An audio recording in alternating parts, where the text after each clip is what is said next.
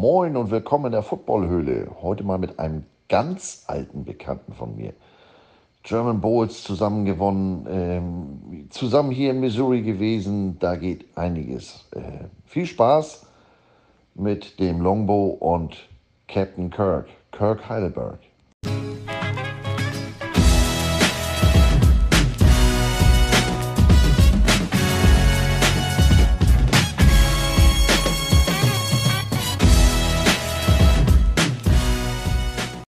There are a lot of Kirks in this world, and maybe one is more known than the other.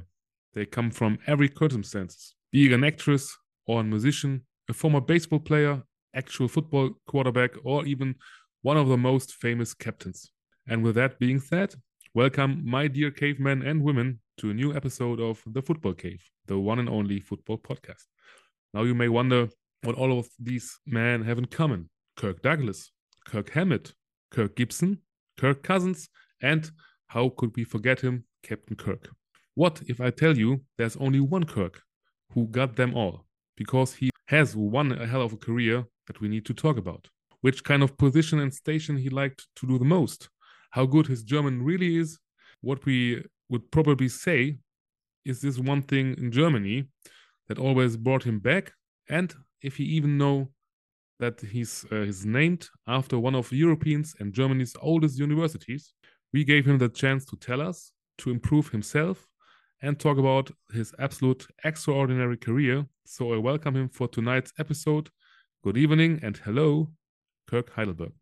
Yeah, danke schön. Uh, das uh, freut mich. Ich bin hier. Uh, yeah, my Deutsch is okay. Um, yeah, ich habe nicht so viel Talent uh, für Deutsch. It's ganz schwierig für a Trainer uh, als mich. Aber ja, uh, yeah, it's a super site für mich. Uh, uh, vielen Dank. Um, you know, ich komme hier mein erste Mal in 95 mit der Hamburg Blue Devils. Ich war Trainer. Uh, mhm. Ich hatte vier Jahre Trainer in America, College, Toledo, Kansas. Lehigh, Eastern Utah, and uh, my last uh, stop, uh, Tennessee State University, a historic black college in dann ich kam zurück in neun, uh, 97 mhm. bis Hamburg. Und dann äh, 98. Ich war in Köln äh, bis 2002. Ich treffe meine Frau, mein Sohn geboren in 2000 und dann ich gehe zurück 2003 und 2004. Aber wann ich bin in Köln 2000, wir gewinnen den Deutsch, äh, German Bowl. 2003 gewinnen den äh, German Bowl in Hamburg. Und dann äh, ich gehe bei äh, Saarland Hurricanes. my Frau's äh, Papa, äh, meine Frau kam auf ein kleines Dorf bei mhm. äh, Trier. Mhm. Und ja, ich wohnte da für eine Jahre mit dem Papa. Yeah, it was a good sight, Saarland Hurricanes. And then Ich gehe wieder nach Amerika 2006 bis 2012. Uh, Hochschule, Athletic Director, Head Football Coach und National Team USA Offensive Coordinator. So, das ist alles in a nutshell in okay. Deutsch. so, das war schon mal eine kurze Vorstellung. Wunderbar. Ja, wir versuchen ein bisschen äh, beide Sprachen, so gut es geht. Und die Fragen, die ich heute habe, sind auch alle auf Englisch. Also no problem, I guess. Okay. Und ähm, ja, du hast schon ein bisschen über dich erzählt. Ähm, ja, wo, wo bist du geboren in, in den USA? Ah, ich in... war geboren in Toledo, Ohio. Ah, okay, okay. Urban Meyer, uh, Jim hm. Harbaugh. Ja. Uh, geboren da. Auch, okay. Aber nicht gleicher Jahrgang, same year? Nee, nee. Ich bin ein äh, bisschen älter. Okay. Ich war geboren in äh, 57. Ja. Und ich denke, uh, Urban Meyer war einen uh, 62. Mm, okay. Okay. Um, but but you are not as naughty as him, or do you? No. no. no. no. no. no. I worked. Uh, I worked for a great two great head coaches in mm. Toledo, mm. Nick Saban and Gary Pinkel, both mm. uh, fantastic great. coaches, and that's. Um, what I learned before I came uh, here to Germany. Okay. I learned how to be a head coach. Okay, so maybe that's the the reason why you're successful, learning by by those guys. yeah, I, I, think that that's important. You know, you have to have mentors. You have to mm. learn. Mm. You know, and uh, too many guys I see come over here, you know, just haven't had a background, mm. and um, you know, it's not their fault, but you know, I think it's just it, it's easier to work with somebody and learn. Mm-hmm. And some people don't want to do that. Oh, I always wanted to do that. I wanted to learn from the best. If you want to be the best, you got to learn from the best. You got to be a great you got to be a great assistant before you can be a great head coach. I believe that. Of course, yeah. So uh, yeah, how how was raising up uh, maybe in the 60s and 70s in America in this uh, century or centuries? Yeah. Was it right. easy or or not so? That um, you know, it wasn't easy. My life, you know, mm. my mother raised us, uh, me and my sister, and I didn't have a father. Uh, he died when I was 12, but they had got divorced, so you know, it was a tough road, you know, and uh, I, I, I wouldn't trade anything. You know, I grew up, you know, in in Toledo, and it was tough, and you just, you know, how it is. It, it was mm-hmm. a melting pot.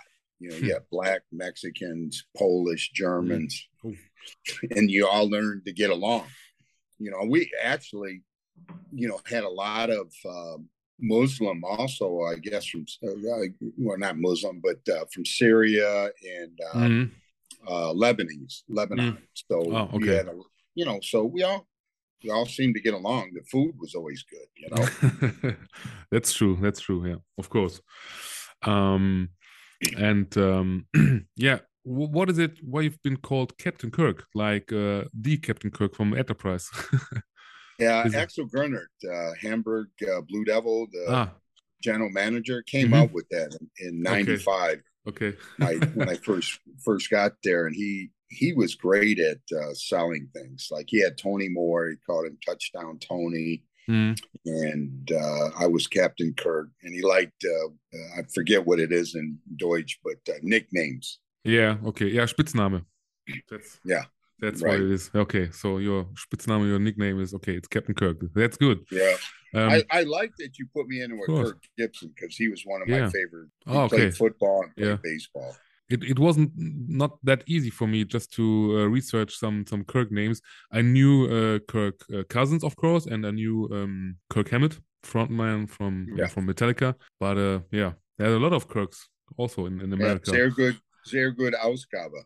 Yeah, of course. Um, yeah, you, you, just said it. Um, you married um, to your yeah, and and um, met your wife in '99 in in Cologne. Uh, 1998. So, yeah. Uh, okay. Yeah. Yeah. So, uh, and where you just uh, live right now, currently, also I, in I, Germany. I live in uh, uh, outside of Hennef. Uh, I don't know if you ever heard of Hennef. Ah, Bad Hennef. Uh, yeah, of course. Mm -hmm not Bad Hennef, but it's called Hennef. Oh, it's near oh, okay. uh, near Siegburg. Yeah. Okay. Yeah. but okay. I live in a little kleiner, tiny dorf, and yeah. uh, of like twelve hundred people, and we like it. It's quiet and it's in the hills. Okay. So oh. it's uh, near a place called Uckerath. So I don't okay. know if anybody yeah. I knew it because uh, it's it's not that far from me. So uh, of course. Yeah. Uh, did did you know that? Uh, yeah, maybe uh, my hometown Solingen uh, is between Düsseldorf and yeah. Cologne.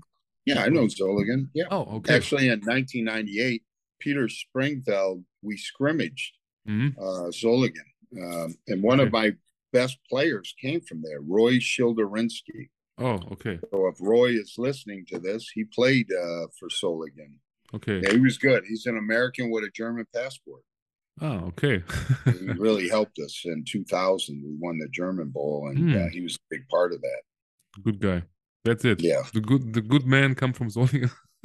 yeah, he's a good man. He's from Michigan, so ah, he's okay. not too far from where I lived. Also. Okay. So yeah, um, that was a little bit, uh, bit kind of small talk, just a little warm up for both of us. Uh, so yeah. now we get started with your career and all the fine things. And uh, okay, yeah, um, I guess we have the first question for today. So uh, it's been recorded uh, and uh, yeah, uh, by my friend Niels, who just uh, speak to us with his questions, um, his own questions and uh, questions from two other members of um, um, a social media. Yeah, um, it's called Discord, so okay. social media channel. Yeah, it's been a lot of questions. So let's start with this one. Um, with his name, his nickname is Medildi. His real name is uh, Christian. So um, yeah. Um, oh, it's it's a it's a question just not, not only from from Medildi, from another listener. Um, who's called uh, Phlogiston. I hope I spelled that right. So and and both just ask the same question, and it's about yeah your your last name. So let's hear what they just want to know. Obvious question. Have you ever been to Heidelberg, and what do you think about the city? Yes, I've been to Heidelberg. It's a beautiful city. Okay. And also, here's another one for you. Uh-huh. If you Google Heidelberg College in Ohio, Of course. I went to college there and I played football there and I coached there.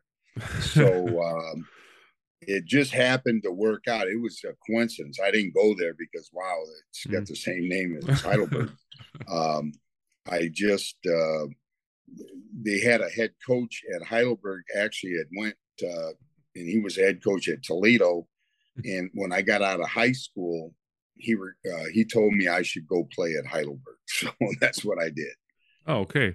But uh, wasn't that funny? Just uh, when other maybe teachers or Yeah, your schoolmates uh, just know that that your nickname is the same. Like, yeah, I'm my my name is Heidelberg. I'm at Heidelberg High School Yeah. or college. yeah. It was uh, it was you know, no one forgot my name. That's for sure. So uh, I uh, you know I was known that way, but it, they also had fun with it, and uh, national newspapers did did a little something, or because there was another kid or another person. There was a college called Wittenberg Mhm. in Ohio, and there was a guy with the last name Wittenberg. So Oh, we had Wittenberg, Heidelberg. So all these German guys, you know. Of course. Uh, what I know is that uh, there's a Frankfurt in in I, guess in Kansas in in uh, in America. So like Frankfurt here for us. Frankfort, Kentucky. Yeah. Yeah. Oh, Kentucky, not Kansas. I'm sorry. Yeah, Kentucky. Kentucky. Hmm. Yeah, Kentucky. May God may judge me for that. Yeah, yeah, you're you're forgiven. Okay, thank you. so uh, next question. God, but you know what I mean. Oh, Nobody- some Kansas, people may. Kentucky. Uh, I'm not sure people get that confused too much. You know what I mean? Uh, but I Uh, know for, Kentucky. what I know from a good friend of mine. Uh, may, you may know him. It's uh, Andreas Heddergott. Yeah, Yeah, from the Blue. Devils, of course. Um, and he's uh, yeah, not, a, not only a big fan, but also um, the the jock washer for for the Missouri Yeah. Tigers. And I know from him the the rivalry between Missouri and Yeah. of course Kansas. Well, I- well, there's a there's a connection there. I got Andres to Missouri. Okay, so he and I went there in 2004. Ah, I got him to go because the people I was working for in Mhm. Hamburg, you know, weren't too excited about me going to Missouri. So I'm like, hey, can I bring Heddergott? Oh yeah, yeah, take him. He, he'll help you. And uh, so Andreas went with me, and we had a great time. He made a connection with the equipment manager, Mhm. and that's how he's continued to do that. But I worked for Gary Pinkel, who was the head coach. okay. But I had I had coached at the University of Kansas before that, so I knew about the rivalry and all that. But uh, you know, uh, Andreas likes to, um, you know, the Missouri Kansas thing, but Yeah. I don't think they've played each other for a long time. So, yeah, but uh, but I guess this season uh, it's time for for that game.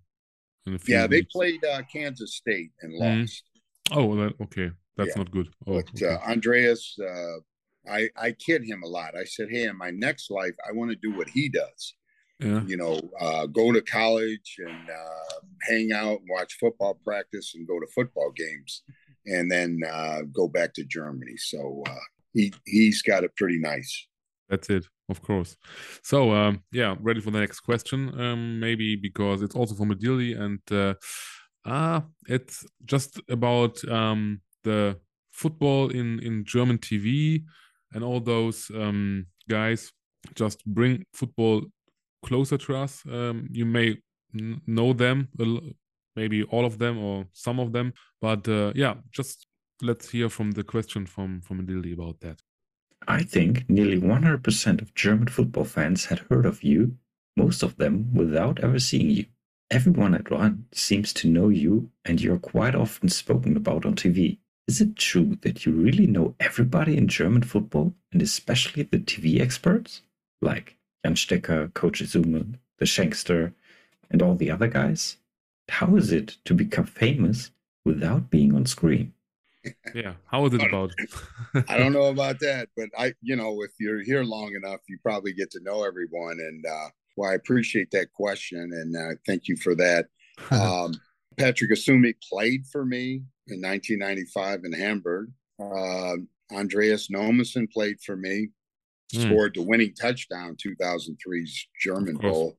And uh, so, yeah, all the Jan Stecker, I was with Cologne, but uh, you know, it's uh, if you're around long enough, you get to know everybody. So Mm. uh, I appreciate that.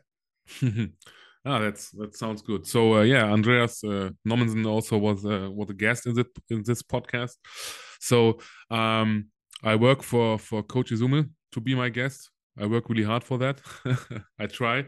So maybe speak about you and or maybe your career. Um, so how do you really get into football, or how did this career start? In maybe you you're born in uh, 1957. So when did you start with football? At at the age of maybe Um, yeah, you know, I think when I was 11, 11 or 12 years old, Mhm. because people have to remember we didn't have like middle, we had junior high football, was Mhm. seventh and eighth grade.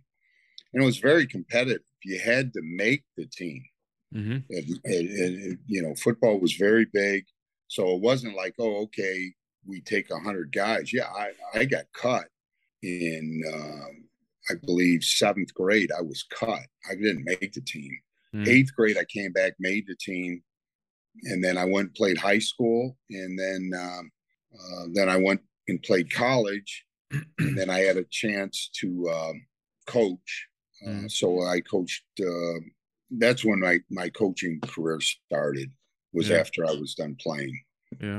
and um, so and i've been yeah i've been i was at a lot of places in the us college and high school so and i i just loved it you know coaching is teaching and i love a team sport that's it's so important uh, to like what you're doing and that's or love it you know and that's important Yeah, as you may said, um, 1976 till 1979. Um, so at the age of 19 till 22, the Heidelberg College in Ohio. So was it famous before you visited, or maybe after you visited? uh, It no. may be more famous now. well no they were actually in 1972 they had won the national title Oh, okay. um, in Division Three. So that conference is one of the best conference with Mount Union, Mm. uh, Muskingum, and it was always good football. It's Division Three. You know, it's Yeah. non-scholarship, Okay. but it's very solid football. Very, even today, it's very Yeah. good. So, uh, what what the reason for for you just the the player's career end at the age of yeah, 22? Well, I had nowhere nowhere else to go. You know, you Oh, play okay. D three, and Mm. I had I was just uh, I was just happy. I started as a freshman, and I was just happy to you know finish my career uh, Mhm. playing football. I wanted to coach. I knew I knew after my freshman year I want I wanted to be a football coach, and because my high school coach, you know, I grew up without a father, Mhm. and I think coaches were like you look to them is like real men. Mhm. Okay, they were like the man you needed in your life. You needed somebody to tell you what to do, how to do it, why to do it. Yep. And that's what I liked. And I didn't like all this, you know, we didn't have soft coaches when I was growing up. It's a whole different era. I tell the German guys, you you guys couldn't handle one, the coaching, and two, the coaches, just the way they treated you. And I'm glad things have changed because you know, you know, the days of being a jerk uh, are pretty much over. But uh, I tell everyone I would I lived in a yes sir, no sir generation, and that's how it was, you know. And you had to be tough uh, to play that game because the coaches made sure you were. Yeah, I guess. So uh, in uh, 1979, 1980, um, the the Morehead State University, uh, the No. first no No, Oh, that I'm sorry. that that was wrong. Okay. Uh, I went to Morehead State in 1984. oh okay 1984. 1980. I was a high school coach first. mm-hmm. in 1982, I believe it was. And then in 83, I went back to Heidelberg Hmm. Uh, and then 84 and uh, 85 and 86, I was at Morehead State in Okay. Kentucky. Okay. And um, so I actually, a little story, Mhm. I got to, I was the head JV coach and I knew two people. I got, you know, Jon Gruden, I Hmm. coached against him. He was at Dayton University. Okay. And uh, Dave Likens, Mhm. who was coaching in Braunschweig and with me in Hamburg, Mhm. he was at the University of Kentucky. He was a linebacker coach. So I got to know him Okay. because our staff. So it's coaching such a small world. It really is. Yeah. It's, it's crazy. So uh, I was wondering if you even uh, coach maybe uh, Mr. Madden or just No, no, no, I did that's, that's he's too old. Okay. yeah. Um, He's so old. um, but the right way maybe in my um, notice is uh, the University of Toledo. I Mhm. guess. Yeah. So uh, yeah, the Toledo Rockets, uh, member of the MAC, so the Mid American Conference, uh, Division Right. One FBS. Well, that's why I'm wearing this hat. I'm Yeah. representing Toledo Ah, because okay. I'm from Toledo and Yeah. I got to coach here. So that was an honor for me. Of course. May I wonder because uh, I never seen Toledo in, uh, in free TV. I don't know. Maybe there's one day the opportunity to to watch them. Well, they're they're going to play Ohio State, so Oh, you should see that. Yeah. That's going to be a big game. And Toledo, you know, I sent David Oldenthal there, Ah, okay. uh, and then David, uh, when he was there, they had beat Pittsburgh, they had Mm. beat Kansas, they beat some really solid Division One teams. So uh, Mid American football is really good, and then Bowling Green is only Mm. 20 minutes away, so that's a big rivalry. Okay, okay. So yeah, now I try to begin to understand uh, why um, what's what is in the question um, when it says um, yeah that everyone knows you, just not not be uh, seeing you. So uh, I guess that's why you, you met a lot of people, you know a lot of people, coaches, players, uh, legends. Yeah, that's that's great. Yeah, I appreciate that. I've I've enjoyed it here, and I've enjoyed it here in Germany and the guys. And uh, like I said, Hamburg and Cologne are my two favorite places. Mm. That's Okay. where I've enjoyed coaching the most. Yeah. So uh, speaking of of Hamburg, uh, now we we got this uh, 1995. Yeah, you're 28 years old. Uh, the Hamburg Blue Devils head coach. Yeah. So um, yeah, what was the reason to make that move to Germany to to Hamburg? You know that especially. that's a funny story. Great question. Is uh, I was at a Toledo Bowling Green basketball game. okay. Okay. Mhm. in uh, 1994 or somewhere in there, 95, I forget. And there was a gentleman by the name of Jack Winters Mhm. that Peter Springfield knows. You know Peter Springfield, obviously, uh, the referee. Jack Winters came up to me, knew I coached at Toledo, and he said, uh, You know, you ought to think about going to Hamburg, Germany. You're single, right? I go, Yeah. He said, I've got the job for you. I know the owner, Axel Gernert. I'm going to get in contact with him and tell him that you be you got the right name and everything. So uh, that's how I ended up going. I went on an interview, flew over in January of '95. Axel Gernert uh, hired me. You know, it was a tough year for me because it was all new to me. I didn't know any German, the culture. It's not Toledo, Ohio. you know, it's it, Hamburg's a beautiful city, very fast, and I, you know, I I coached. I was too emotional. I was just uh, coaching like I, like I was Nick Saban because that's who I coached with, and we had to coach hard. And it's a it's just so I had to learn. You know, there was a lot of mistakes I made, and then I went to Tennessee State University in '96, and then I came back in '97 because I missed it. And uh, the rest is kind of history. Mhm. So that's that's how that happened. Yeah, just uh, you coach the Devils through their um, 19 1995 season, bring them into the playoffs, uh, and finally also into the German Bowl. Uh, it was uh, German Bowl 17 in Braunschweig versus uh, the Düsseldorf Panther. Also a big name uh, in the mid 90s in, in Germany. Actually, or currently playing in, uh, in the GFL 2. I don't know about their games against Paderborn, so for the relegation we will see. Uh, yeah, but but the Hamburg lost uh, 70 to 10 Right. against Düsseldorf. So how upset was that for you as a coach? Maybe for the well, players? yeah, I was I was upset, but we were playing a great team.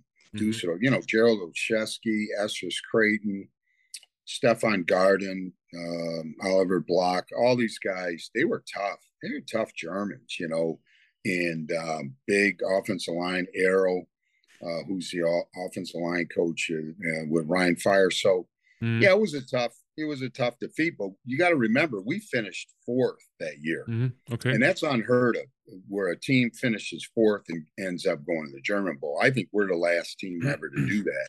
yeah. And so no one really expected us to win. And uh, we had good German players, but uh, they were just better that day. So that's how that went. But, you know, you, I look back on it and think it was a heck of a year because uh, it was a year of learning for me. So uh, yeah, and you go back to the states, uh, 90, 1996. 96, yeah. Not not 69. That was a little bit incredible. Yeah, And then- 69 and too young. so- I was 12. yeah. so uh, yeah, uh, 1996. Um, starting in at Tennessee State University, going over to I guess oh what what was is the name Lehigh Lehigh University. How do I spell that? Tennessee State No, no, the the next one, the next uh, station in that. in 97. So for for my notes, there was uh, yeah Tennessee State, and then um the same year Lehigh. No, I was at Lehigh in the 80s. Oh, No. okay, that's Yeah, you got okay. that. I just had to fix that Wikipedia. Somebody put that on there. The Yeah, date okay. years are all wrong. I was at Lehigh in Okay. 19. okay. So shame on you, Wikipedia. Yeah, yeah. I had Um, I actually just corrected it, but yeah, yeah. Then I went back to Hamburg in '97, of course. Yeah.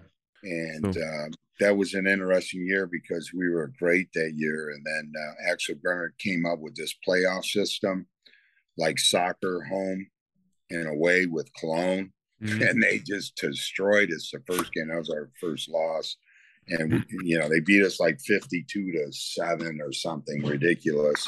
Mhm. And then we beat them the second time, but the point differential.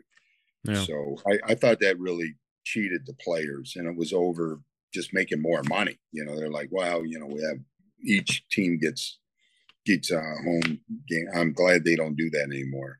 Okay. so yeah, speaking of uh, Cologne, um, first time you you always told that uh, 1998 till uh, 2000. Um, yeah, the crocodiles. 2002. Yeah, 2002. Yeah, I'm I sorry. was there. So Yeah, I um, was there uh, five years. also, yeah, winning the German Bowl 22, also in Braunschweig against uh, the Braunschweig Lions. So uh, it was, I guess, a, such a close win, 31 to 29. Yeah, well, yeah, we had a 31 14 lead and it, it got dwindled. We had beaten Braunschweig four times that year. So that was an incredible feat. Um, that's tough to do. And they're a well coached team. And, um, you know, Ken Anderson, Troy Tomlin, and Dave Likens were on that staff.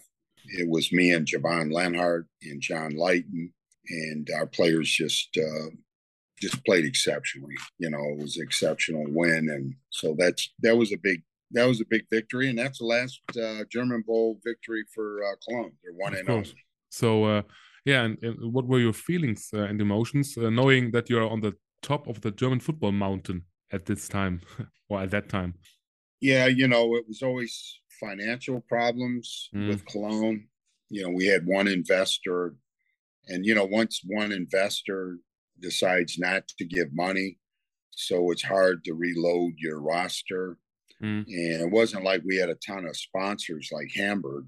We just had one investor, and he decided to eh, okay, they want it cut back. So then Cologne, and we struggled because we couldn't get you know some of the top players like Braunschweig and other teams were doing. Du- And then Dusseldorf got money, Mhm. and then the cycle began. You know, Let me see. Um, yeah, you you going back to Hamburg? Yeah, I went back in Hamburg in 2003 and Mhm. won the German Bowl. Dave Yeah. Likens was uh, defensive coordinator, and Andreas Nommensen uh, caught the famous touchdown pass. Curtis Cooper, who's from Toledo, also. I grew up with his father and his uncle, and Hmm. that's how he got to um, to Germany. And then he's married here. He lives in Berlin. He coached with the Thunder this year, and Curtis Cooper had a great year. And uh, the thing with Hamburg is we always had very good German football players. Mariko Gregerson, Max von Gagne, Tony Zucker, Ali Kirchhoff, all these guys, mm. very good football players and tough. Um, yeah, it is, it is Hamburg again. So, what is the one thing, or maybe what is it in and about Hamburg that brings you back to the city every time? So, well, I guess what what is it? yeah, I, I just love the city. It, mm. I, you know, the people and the fans were so great to me there in 95, 97. And they did everything professionally. You know, Axel Gernert did a great job uh, with marketing the team. You know, we always had a good attendance. We had nice after game parties. Everything wasn't perfect, but for for GFL football, Hamburg mm. was the place. Mm. Plus, the city was so great. I mean, you got the Alster. Yeah. You had, uh, you know, beautiful scenery, beautiful girls. you know, for me, I just, I just fell in love uh, with Hamburg, and it stayed that way. So even when I go back up there, it, it mm. just reminds me of my first time in Hamburg. Okay, yeah, it's it's true. Uh, I was uh, in Hamburg, uh, I guess, uh, two times. Yeah, two times, and uh, just to want to spend my my next some kind of holiday uh, next year. Uh, so maybe for a weekend or just to visit maybe uh, Mr. Nommensen, uh, Mr. Heddergott, so and some yeah. other friends I made the time I do my podcast. So yeah, of course, it's it's a very great city. Um, so yeah, I, am sorry to interrupt you, but that's what I just want to tell you. Also, Hamburg special.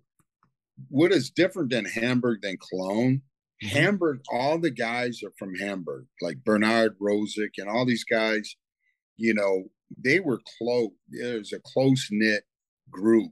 Mm-hmm. Uh, you know, Header Heddergott and uh, Andreas, uh, call him the cable guy. You know, they have an equipment crew. Everybody's close. You know, the difference with Cologne is they're kind of coming from everywhere. Mm-hmm. You know, NRV. So that's that's what's special about Hamburg. And you know, people make a place, and that's what's important.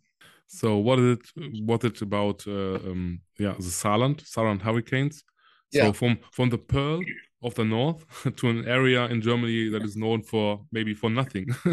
so even well, I love my wife's little village. Okay, uh, it's beautiful. Uh, yeah. I don't know if you're familiar with Hunsrück. Yeah, uh, yeah. Mm -hmm. that area you know, there's hills, there's water. And her father was living there. And I thought, you know what? I want to do something different. And they'd never been to the playoffs. And we took them to the playoffs. Then I, after that, I had a chance to go to the U.S. Mm. So, um, you know, Joachim Klein and uh, Philip uh, Rettenbacher, uh, you know, those are good guys, and they're still involved in football. So, and the Hurricanes have done a nice job. You know, they've mm. Got a practice field, and it's not my favorite city to go to, but I like going there. I mean, if people are nice and uh, uh, like I said, they have nice villages around there. Yeah, um, talking about the states, I guess in uh, 2006. So is it true? Uh, the Rockford Christian High School. Yes. For I went to uh, a mm-hmm. friend of mine from Toledo, Ohio, was the the superintendent, mm-hmm. and he asked me. He said, "Hey, you bring your wife. She teach German mm-hmm. bring your son. My son wasn't even really speaking any English. He mm-hmm. was six. He told me all I had to do was be the sports director and coach football. And I said, okay. So my wife and I went there for uh, six years. And uh, yeah, we enjoyed it. It was uh, a great time, won a lot of games. And uh, it's a lot of work, though. Okay. The word athletic director they mm-hmm. call it AD. Mm-hmm. It stands for all day because you got to okay. work all day yeah, and yeah. all night. Yeah. guide came and saw. I mean, it's it's amazing. You know, we had 25 sports, something going on all the time. Okay. and um, yeah, during during your your time being a high school head coach, you're also being uh, yeah um, an OC, uh, offensive coordinator for the uh, U.S under 19 national team at the yes. same time. Yeah. Yeah, so, that was uh, through Chris Merritt. hmm who was the head coach of the Hamburg Blue Devils in '97, and uh, he was nice enough to uh, hire me. hmm And uh, yeah, we beat the world team, beat Bjorn Werner, um, Oh, and uh, Hmm. I think it was uh, 2010 in Fort Lauderdale, and the Oh, game was okay. on national TV. So Mhm. um, yeah, it was a big win for us, and I okay. enjoyed that. Of, of course you do. So uh, yeah, and uh, the next station, I guess, it is Germany again, but not Hamburg, not Cologne, but uh, Braunschweig. Yeah, that was uh, very short. That was a Yeah, short. yeah. Uh, it just didn't work out. Didn't Okay. work out with my wife. My wife didn't want to move, and that was my mistake because Mm. I went there without really asking my wife. Yeah, okay. That was that was a bad. Yeah. that- that's I- not that's not good, you know. And I know uh, that. when, I know that. when yeah. your wife doesn't get you don't you tell your wife hey we're moving to braunschweig Mhm. nothing against braunschweig but uh, she kind of had enough of that gfl stuff Mm. and um, you know so anyway that was unfortunate that that happened So yeah, um, that's one thing I've just learned uh, is uh, for for me as a son, first of all, uh, never embarrass mama, and also never embarrass your wife. So yeah, I'm I'm married. Uh, I'm married for now. Oh, on the 19th is the our three year anniversary. Yeah. So um, yeah, I know a little bit how to be uh, yeah, Yeah. Uh, engaged and and married. Um, happy and wife happy life of course, that's that's the one only reason and the only one you have to Yeah. you have to learn. Happy wife, happy life. So yeah. absolutely So uh, yeah. yeah no doubt okay. Um now it's getting I guess a little bit interesting right now in 2012 uh, the Toronto Argonauts. So you no that's No? like i said that Wi- wikipedia it was 2013 okay. So one 2013 i went to uh toronto Mm-hmm. and um, yeah, I really enjoyed it. Scott Milanovich was a head coach. Mm-hmm. Um, uh, coach Brady, who is uh, the offensive coordinator of the Indianapolis Colts. Mm. Um, Marcus Brady, he is he was there. He was the offensive coordinator. So I learned a lot of football. I learned a lot of things, and um, that's one way that you get on in this fellow is come as a guest coach Mm-hmm. but again my wife wasn't interested in moving to canada so um, you know and that was fine for me um, it was just great experience so Okay. i was there for the preseason Mhm. So uh, yeah, just for the listeners uh, and just for the records, uh, it's it's a Canadian uh, football team, yeah, playing in the CFL.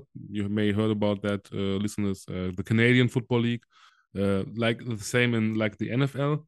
Uh, so, uh, but also that's I guess very interesting. The oldest professional sports team in Northern America and the oldest professional sports team in the CFL. That's what I didn't know before that. So Mhm. yeah it's very very interesting Yeah. so um and uh yeah the next time or next stop also germany but uh i guess if it's i don't know if it's right because now i'm just a little bit again a little bit uh yeah let me just tell you what's next Yeah. then. Then i went to uh, the dusseldorf panthers. Okay. Uh, 2014 i was a head coach there and then um, um, you know the season just didn't end the, the way we wanted it to. Mm, Uh, they were kind of they were in financial uh, difficulties. They they had fifty thousand euro that year, mm, and um, that was a tough that was a tough season. Mm, And then uh, then I went back to Cologne. David Odenthal had stepped down in 2015, so I I took over the Cologne Crocodiles, mm, and um, I knew that that was just going to be a short lived thing because I was going. Also, Karlstad uh, Crusaders in Sweden. I mhm, was helping them in 15 and 16 because uh, my good friend Dave Kep from Rockford Christian, he coached with me. His mhm, son Brett kept played me to uh, in 15 and 16. I was going back and forth from Germany and mm, helping coach in Karlstad, and uh, so I was a busy man. And then uh, 2017, I went back to Toledo with my son. He played football Mm. in Toledo. So I Mhm. was the head coach at Waite High School. And then 2018, I came back to Germany. So for the for the Hamburg uh, Huskies that time. Yes. I helped So, the yeah. Huskies. Uh, Mhm. Bernard Hippler, I believe, Mhm. was, I don't know, vice president or something. Yeah, yeah. President, I guess. And, yeah. uh, Mhm. yeah, president. He was a good man, and he made arrangements for me to uh, help with the Huskies. It was tough. Mhm. Also, they're in a GFL one, very Yeah. low budget. But I got to meet Kendall Allison, who's the defensive coordinator now with the uh, Blue um, Sea Devils. I'm sorry, Sea Devils, and um, he's doing a great job with the Sea Devils. Outstanding. Yeah. And So- then, uh, so you know, 2019, I helped a little bit with uh, David with the Crocodiles, and then 220, you know, COVID hit, and then 21, I was with the Centurions. David Drain, who played for me, also uh, was a general manager, and I thought we had a great season with Madre London and Quentin Pounds and Jan Weinrich and all these guys. Uh, you know, we had a good, really good seat. Patrick Polsch, you know, a- a- good good friend of mine, yeah, Patrick. Patrick, he's Yeah. uh yeah, he's you know in America I'd kid with him. He's built like a mailbox. we have these mailboxes in America yeah. that, like where I'm from that you can't move because Yeah, you could yeah. steal it. And that's what I man, he, he played fullback. He guys in so- Hamburg said, man, that was the toughest uh toughest they got hit all year was playing was when he when he came at him. Okay, so uh, I hope he hear that that that episode. So uh, now he know what you think about him. But that's also friendship, I guess. So it's Yeah, also it- friendly words. He also helped Madre get a lot of those yards Yeah. with our offensive line. Of course. Um, oh, I got a question, but it's uh, from the time um, you were in, in Hamburg and also maybe uh, working for a security company in Cologne. And um, No, I, I I did not work for. That's another Okay. Wikipedia. okay, Ah, I did not work for Bernard Hippler. Uh, I don't know why that came up. That showed Okay. up that I worked for a security company. That's, Okay. that's not true. okay. So yeah, I was wondering because there was a question for myself. So uh, maybe I just can can can read it. Uh, I just wrote: You decided to switch and travel between Cologne and Hamburg, which means to travel about 357 kilometers. So, uh, but uh, if you say it's not true, so the question Yeah, well, all you forget know, about I it. only I only coached in eighteen uh, six games with the with the Huskies. hmm Okay. So they took care of my apartment, and Vernon was a president, and he would come up to games, but uh, that was all I I had ever saw him. Okay. But I didn't work for security. You know? Okay. So uh, yeah, I guess uh, mm, yeah. To my to my listener, uh, I, I'm sorry, but that that question that doesn't make no sense at that time. So Yeah, we no. go over to uh, another one. Oh yeah, that's that's a qu- good question, I guess, from uh, yeah from my friend, uh, also listener, uh, Phlogiston. I try to speak that well because it's it's not that easy. I can I can tell you. So, but he but he told me just to to how to spell it. So I, I do everything to do it right. And um, the question is, uh, yeah, about the movement from one city to another. So here we go. How hard is it to move to another city every few years? Well, I've always stayed. You know, I've stayed married, so uh, I haven't left too much. But it's either Hamburg or Cologne, Mm. and I only did Hamburg for, like I said, in 2018 for six weeks. Going back to the U.S. was harder because I had to get an apartment, and that, and I had to live with my son, so that was interesting. You know, we had a lot of fun there, but uh, other than that, the travel was hard because I would always come back to Germany. So been on the go quite a bit, but um, I'm not looking forward to doing much traveling anymore. If I coach somewhere, it Okay. I want to be in the region. yeah. I want to be close. I don't want to be away from my wife Okay. like I was in Hamburg. So uh, yeah, the next question from Adildi, it's also about uh, uh, the journeys and um, the living situation. So uh, let's hear it. You had quite a journey so far. What is your living situation? Do you always move around in new flats or houses, or do you live in hotels? Do you have a steady home where you can come to when the season is over? Yes. When I was with the Sea Devils this past year, I lived in a hotel, and that wasn't that wasn't really what I liked. Any, you know, hotel life is uh, is not that fun to me. But um, I always have a home here. Like I said, I live in Hennef, the Hennef area, Mm. the last ten years. So I've always come back home here. You know, the thing with GFL and ELF and all that, it's not like you're making a ton of money. Like all the press releases are very professional. You know, like it makes it sound Mm. but you know you're just you're making enough money to enjoy yourself and to coach and do what you really like doing you know Mm. you, you- know you love coaching football and you'll you'll do it for whatever it takes but uh that's how that goes And uh, yeah, the last uh, station uh, as a offensive coordinator for the Sea Devils. Uh, I've- got a question from Niels himself, but uh, so because of, uh, I guess, if it's true, I don't know. In, in June this year, you, you yeah separate from the Sea Devils due to uh, health reasons. Mhm. So I hope you're doing well right now. Yeah. Okay. Yeah. And uh, yeah, the question is uh, maybe not about that only, but uh, so you just yeah hear what he is just uh, try to to ask. So Niels, bitteschön. Many of your fans were saddened to hear that you had to resign your position as OC with the Sea Devils due to health issues. How are you doing today? Did you find some time to rest back at home?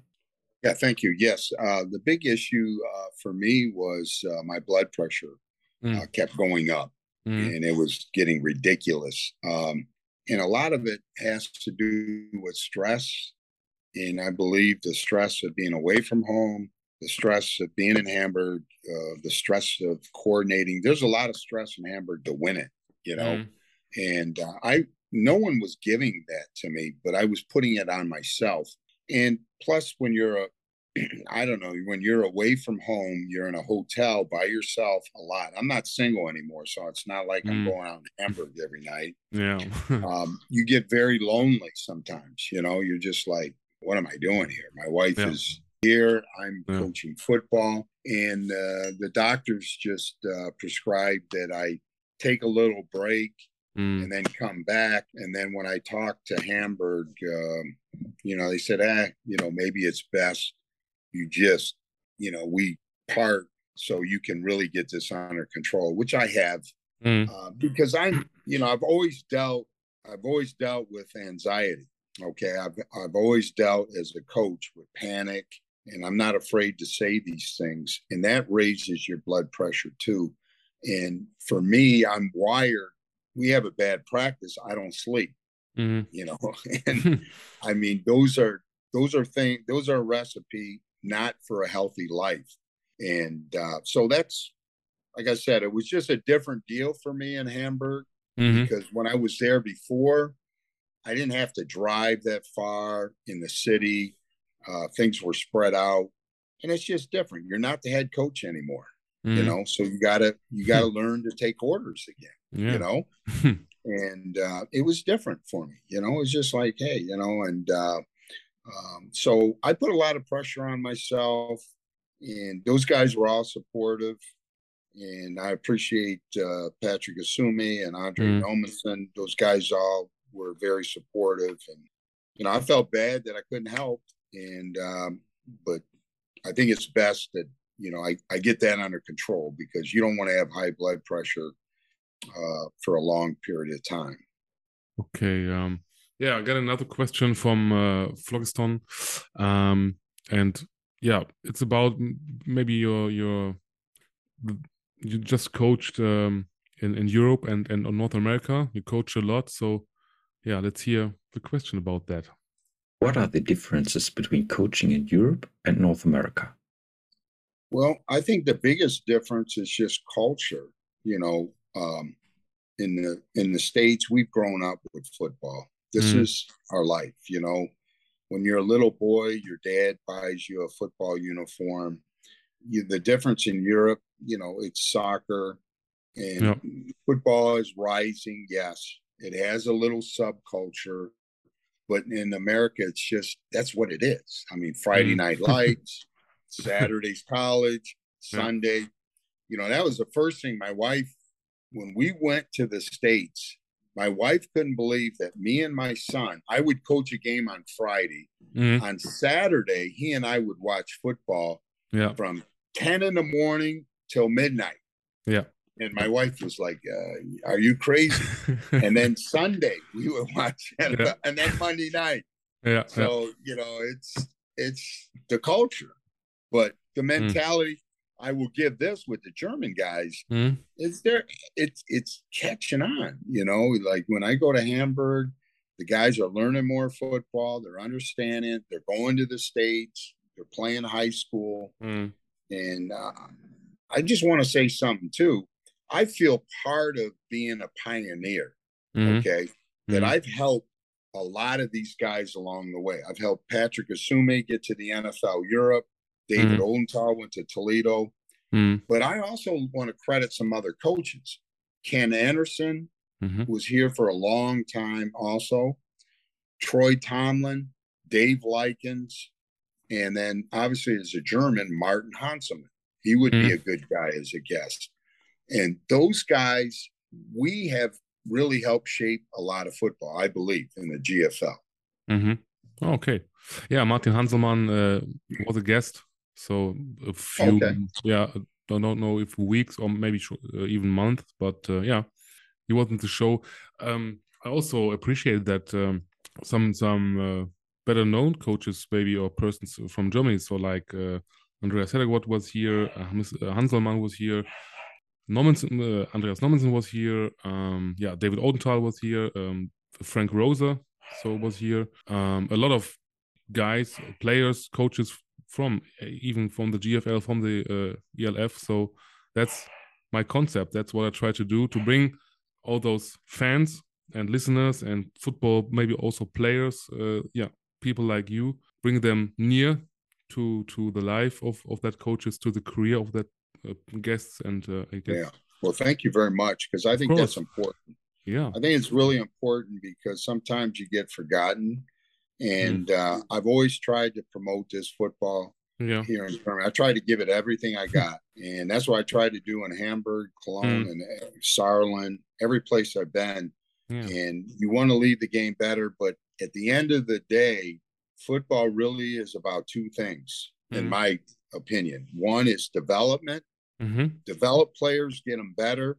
And Mhm. number two, it's relationships of course, is when you get a good relationship with your players like Mm. Bernard Hippler, Patrick Posh, um, a lot of my guys, all my offensive linemen in Hamburg Mm. from 95 up until now, we all meet and eat Mm. in December once a year for the last years. So yeah, that's That's what's important, you know, and um, friendships are very important. Yeah. And that's what I, I, you know, want to continue to do. Obviously, develop football, develop coaches and players. That's a good thing. So um, we got another question also from uh, Phlogiston.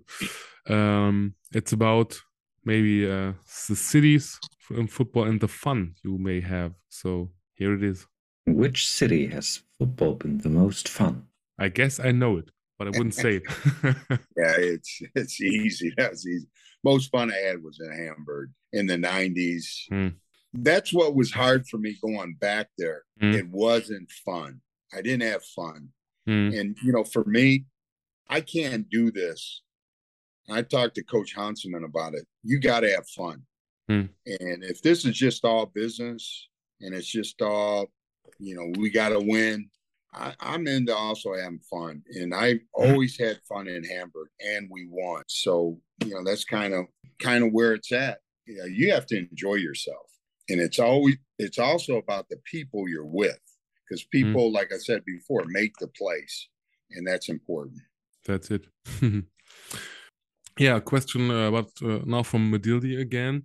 Oh, yeah, that's it's about maybe uh, the the current ah I don't know how to say, but the current um, yeah situations about players. Uh, it doesn't matter if GFL, ELF, or even the NFL. Um, so maybe what do you what do you think as a one of the older coaches who seen a lot and and uh, yeah uh, been through a lot um, and to those younger players actually in, in social media so i guess it's better to to hear only the question from from Adili. here it is What is the most annoying habit players do these days you don't like?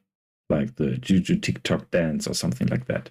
Well, that stuff I, I, I don't worry about. The most annoying thing that I Mm. have with players is when they don't show up for practice. Mm, okay. Um, that's most annoying for me as a coach because if you don't come to practice, you're not going to get better. And Mm. you know, we're always about improvement. You know, a lot of coaches say, "Hey, you want to get one percent better, two percent better, three percent better." It's very important that you come to practice because that's the only way we're going to get better is through practice. And practice, you can correct things. I love practice. I love practice. I like practice because practice is going to make good games. So great practices will make great games. If you're not there, you're not Yeah. going to get better. So That's that's that's a most annoying habit. But all the other stuff, I don't pay much Mhm. attention to. well, Let course. guys have fun and like I, I like I said in my last interview I had with uh, one of the social media Mm, is you've got to adapt and adjust your coaching to today also, Mm. and that's what I feel like I've done. You know, I'm not as I'm not as coaching hard. You know, you want to be somewhat tough, but at the same time, you got to motivate your guys and you got to build people up Mm. uh, because that's that's so important. Players want feedback, yeah. and I want to, you know, I want to be honest with them. That's that's important. As a coach, it's just not about wearing the sweater and the shirt. You got to be able to teach. You got to be able to show them that you care. They have a saying in Ohio: they don't care what you know until you they, until they show you until you show them that you care. That's important. Really important. Okay. Yeah. That's some some wise sentences from a wise coach. Yeah. Well, it's Um, taken me a few years for that. yeah, but but talking about that, I guess I love that that kind of uh, yeah. I know uh, in Germany we say um uh, yeah not not only Wortspiel, word plays, but uh, yeah I don't know how to say it right now in German maybe. Aber yeah, speaking also of your career, maybe if you take a look back on on your career so far, um, would you do everything the same way again, or maybe change something if you could in the, in the you know, there's a funny story. I may not even have came to Germany. Mm. Um, I had a chance to go to the University of Washington Huskies. Mm. Not, it, they had this thing called a restricted earnings, and you could make, I don't know, maybe twelve thousand, something ridiculous low. You're not a graduate assistant, Mm. but you're they were allowed 10 assistant coaches. And I, I thought okay i go to washington seattle drive my car and be there after what because it worked out because the head coach retired after that season. I would have been out of a job probably. So i decided to go to germany. So i always think about that sometimes. Like wow my life could have been totally different by one decision. Mm. so uh, you know, I'm I'm kind of glad that um, I'm a man of faith also. So I, I I'm thankful that God guided me Mm. here, and my whole life changed. You know, my wife and my son, and I got to meet a lot of good guys and got good relationships, and I hope to continue. And I want to coach again, so I'm not going to stop. Mm. Um, I'm hoping to to get on with a team again and then see what happens. So, uh, is, is there maybe a football team in Hennef? you, No, can coach. No, nothing Oh, in the Hennef, uh, Ah, okay. nothing. Uh, uh, but uh, I hope and uh, we'll see. You Yeah. know, like I've said, I don't, I don't plan on uh, moving to um, Denmark or any place like that. Mm. Oh, okay. Coach But but football. but but don't forget uh, to to ask your wife. So yes, that's just, uh, important. yeah, yeah. if I, yeah, if I get an offer and uh, everything works out, then I would love to do that. Okay. So uh, yeah, maybe um, the the company I just worked for since January this this year. Um, I guess there's a lot of yeah um, guys or maybe the whole company to to create a um, a football team. So we have a lot of people just to to fill in the 53. Um, so um, yeah, maybe just only maybe. Right now, I know uh, the, the who will be the head coach. you you may be the the perfect guy for for the, for a bunch of guys don't even know how to play football like like me. So I'm I'm one of the maybe Okay. a few guys. so yeah, that will be fun. Just uh, to being being coached by Captain Kirk himself. Yeah. But we'll see. I'm always open to do camps and clinics and Okay, anything to get anybody better. That's it. That's why I'm here for tonight. Yeah. I hope to get better till tomorrow and from from tomorrow on. So I try you I go. try to do my best. Um, mm, yeah. So what had been the the most uh, the, the most no the best moment of your career so far? I'm sorry. Uh, the most Mm. uh, well, you know, I, I, I guess uh, obviously you want to win championships. Mm. Um, Hamburg and Cologne, those those are good. But like I said, I, I think what's important too is uh, the relationships you develop with your players because if you just win championships and you're kind of a butthole and nobody likes you, I mean, they don't have to fall in love with, you. but you know what I mean? Uh, Because I don't, I, I also want, you know, to me is, is, is, uh, is have a connection Mm, with my players mm, like I do in Hamburg and uh, some guys in Cologne. Roland Wolf, uh, he's in Dusseldorf. Uh, these guys, that's important to me that they pick up the phone and say, "Hey, coach, how you doing?" Because if you're just winning championships and nobody really gets along and it's toxic, mm. that's not fun. No. And one guy I learned a lot from was Dan Hawkins. I don't know if you know him, but I coached with him in Sweden. Eh, This guy is outside the box. He's the head coach at UC Davis right now. He's the head coach at Colorado, but he makes it fun. Mhm. He he really is into where the players compete, but they're having fun. And I learned a lot from him. And we did a lot of off the field activities, went bowling, and um, so those those are things I think are important. And players are gonna they're gonna enjoy winning more when there's good relationships. Okay. So um maybe I don't know if the question from Lily is answered right now, but I just also play it. Uh it's it's about the yeah, maybe the t- successful moment. So uh, here is it. What is the most successful moment of Coach Heidelberg in his football career?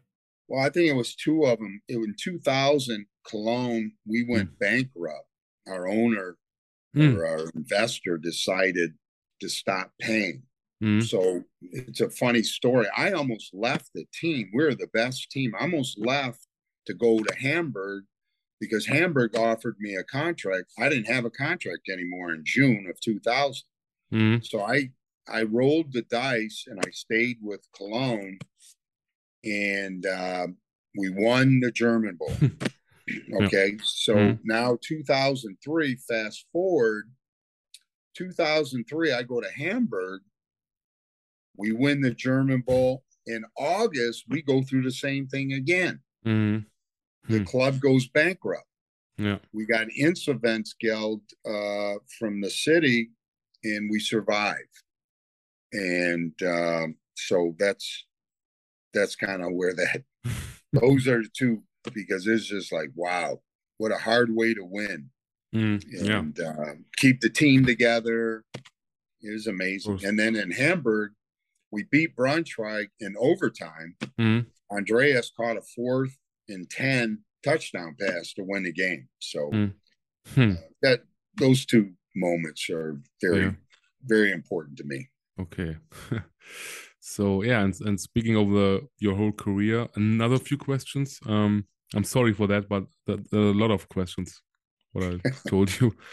Um, yeah, you're you're kind of of a guest that um just um, yeah, such amazing for those people to to ask questions, uh, and it's also from yeah. You want to say? I'm, I'm sorry, I don't want to interrupt you. No, I said no. I appreciate that. Yeah. Also, okay, okay. so yeah, it's also from uh, yeah, uh, Phlogiston, um, and here it is. How different was the football you played to the football you coach? Oh, it's night and day. Football's changed so much. I mean, football's changed so much. I mean, even here in Germany, you from '97 till now, everything everything's different. You know, the game's changed. It's more spread, but you know, at the end of the day, it's still about fundamentals. It's still about blocking, tackling, Yeah. and doing things right in That's it. order to win. So maybe the next question also, I- I guess I just played just to to hear it, and so Was the football during your player career better or worse than today? Which one is better to watch? Well, today today's much better. You know, yeah, back in the day, it was played football in a phone booth. We used to say, you know, Mm. it was really tight, compact, and now the game is spread out. It's like basketball on grass, and I think the fans like it more. But still, at the end of the day, like I said, you got to be able to run the ball. You have to block. You have to tackle, and um, some of that stuff from the old days still works. It still still keeps going, but. Uh, Mm. um, the players have gotten faster and bigger and stronger also.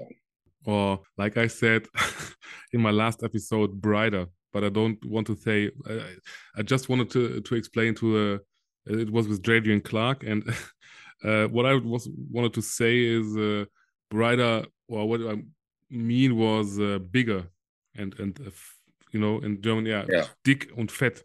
But Yeah, the brighter is is like uh, yeah the light. So Yeah.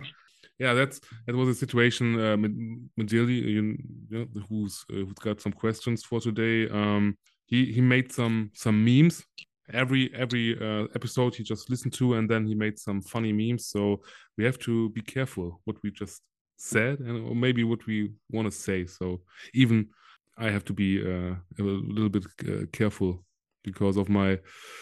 Yeah, I don't know. I know that my guests understand my English, but um, I guess it's not even the best. So uh, also my biggest mistake I just made also in, in the last episode was uh, between to become and to get. So in- in German it means the same. It means uh, etwas werden. I, I just learned in, in school in uh, in in yeah Grundschule like like or in in uh, Realschule maybe like uh, middle school uh, or junior high school uh, in, in the states um, that uh, it it means or it says when I want to to order maybe a burger, I have to Yeah. say I get not not to become because I'm not the not the cow. I'm not become a burger. So that was funny. So yeah, I have to, I have to yeah. careful. um, yeah, and speaking of of Medildi, um, or maybe uh, the following question from him uh, is essentially an extension of the previous current question. Yeah, it's it's about a normal life and maybe uh, a job and something like that. Do you sometimes miss a normal life with a steady job without moving around that much? What are the downsides of that lifestyle? Well, I try not to move around too much. You know, like I said, the football season is not year round. Hamburg's been the last place I moved was this past year. Last Mhm. year I was in Cologne, Mm, and then during during uh, 19 and 20 I was here. Mhm. So uh, and then in 18 I was uh, in Hamburg for six weeks, but uh, 16 and 17, yeah, I moved around a lot because I was in the states with my son, and then I was in Sweden. mm. But other than that, it, things have settled down, and uh, yeah, so it's not like I'm moving my whole family to all these different places. So let me. Oh yeah, um, you you got some championship rings for 2000 and 2003. So did you wear them sometimes? Uh, once in a while, I'm not a big ring person. Okay. Um, and we also won them in Sweden, um, Karlstad, Mm, two years, and then we won the Euro Bowl in '97 with uh, Mhm. Hamburg. mm, So yeah, just keep the collection. Okay. Good memories, great memories. Yeah. It's, you know what it is. It shows all the hard work you, of course. Of your course. team. But is it hard when you wear the, wear the rings, uh, maybe to yeah to drive a car or maybe to to hold the the, the knife or to eat No. or something like that? No. I'm not the only guy with these rings now. So there's, yeah. you know, uh, because they are so big and so yeah yeah. heavy. Well, you got to get Esume on there. He's got a World Bowl championship. Yeah, of course. But is it is it is it much uh, bigger or maybe? Yeah, I think so. yeah, I okay. think so. And so NFL, Okay. you know, they had more yeah, money. yeah. So I don't even know how how Tom Brady just get his his day started with uh, wearing all those rings. I don't know. Yeah, I don't, I don't know. It's a good So in- now- now in my mind I've got those pictures from I'm I'm a big yeah I'm a, I'm I'm a Patriots fan so uh, no matter what. And and uh, of course a little bit a Brady fan but uh now what's in my mind is uh, just the pictures of him wearing all those rings and maybe just in taking a shower. Okay. I don't know. All right. I don't know why I'm I'm just thinking about that but uh, yeah. I'm I'm happy with my wife so Tom Brady if you All hear that I love you but not that much um okay so what do we have oh yeah um another question we know it uh, a lot of questions uh, Medildi uh I, I- I think you just um we just talked about that um what's coming after or maybe what what is in common for for maybe the next coaching um, station but uh, yeah let's just hear it from him Another obvious question How are you now? And what's coming next? Will you ever coach again? What's the plan? Yeah, I plan. I I want to coach again. Um, obviously, uh, it's got to be somebody's got to want me, um, and I don't want to. You know, I don't want it too far. Like I said, I don't want to. I don't want to get stressed out being four hours away from home.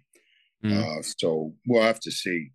You know, but you know, the other thing is, if I can't coach, I'd love to still do camps and clinics Mm, and work with coaches yeah and even be an analyst. So we'll see. You know, I I, I really do live in the moment.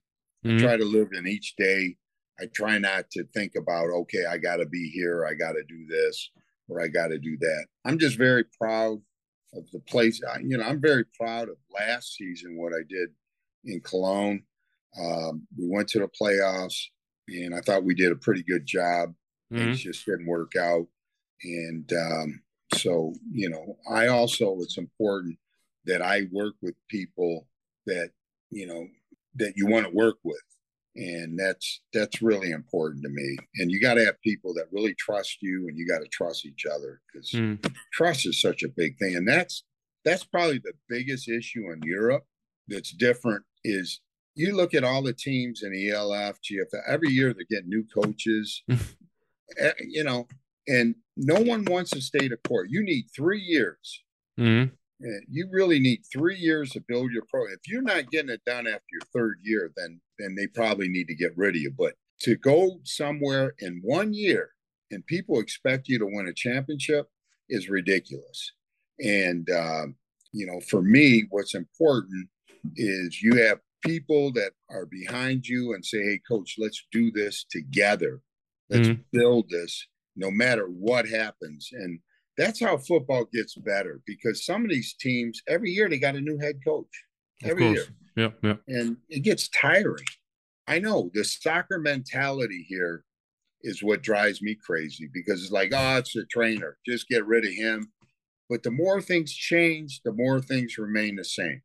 Mm. And um, you know, so I enjoyed my time in Cologne. I've enjoyed it in Hamburg, and I just hope wherever you go, that you're working somewhere where you're like you lock arms and you say, "Hey, let's let's do this, even if it's a couple years. You know, let's do it." Mm, So okay. we'll see. um yeah next question also from uh, Medildi it's uh, how to explain it's it's about maybe uh, normal jobs and and the retirement in normal jobs but uh, also yeah just that just uh, coaches uh, go on and do not retire so uh, let's hear that that question I, I guess it brings it, it bring that question bring it to the to the point i just to want to Yeah. explain In normal jobs, there will be at some point be a retirement, most likely around 60 something. There are coaches in the NFL chewing bubblegum and coaching with nearly 80. Could you just quit and enjoy retirement if it wasn't for healthy regions? the problem with coaching is like a drug. It's really a bad drug because you love the competition. Yeah. You love the routine and you love the relationships you have with your players. so that's that's all I could say about that. Okay. So yeah, um, The next question, um, also again from uh, Phlogiston, is uh, about or should I say? Maybe my my question was uh, what kind of goals maybe do you still want to achieve for yourself? But this question also bring it to to the one and only point. So uh, let's hear it. Which team would you like to coach the most? Is there any kind of team you want to coach? No, so, I want to coach. I want I want to coach the team that wants me. Okay. You know, and I want them. Mm. Um, because if you got to go and talk your way or in to go and coach somewhere, so uh, you know, you just want to. You everyone wants a good situation. If it's a bad situation, you want to make it better, and it takes time. That's what people are not patient anymore. No one's patient to say, "Hey, look, yeah. this, this is this is a process." And I worked for a guy named Nick Saban, as you said, and everything was process oriented. It's about the work you put in, mm-hmm. and it's not always the outcome. You don't always focus yep. on a result. You focus on the work, and the mindset is every single day you work to get better and mm-hmm. be in the moment. Don't mm-hmm. think about, hey, I want to go to Hamburg or wherever. Think mm-hmm. about where you're at right now. What are you doing to get better? and that's how I live my life. So yeah, something that I should think about it, and uh, I love that way. So also uh, Jadrian Clark, the guest before last week, uh, uh I think uh, Americans just got that uh, kind of motivation. Yeah, that's maybe also a, a, good job for you. Maybe some some motivational speaker to to some colleges, some some some yeah companies. Maybe I don't know.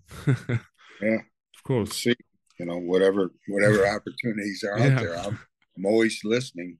Okay. Um, and um, so here's one thing or one question from Adildi, maybe the the other side of of maybe coaching and uh, what you maybe don't like. So the bad things. Here we go.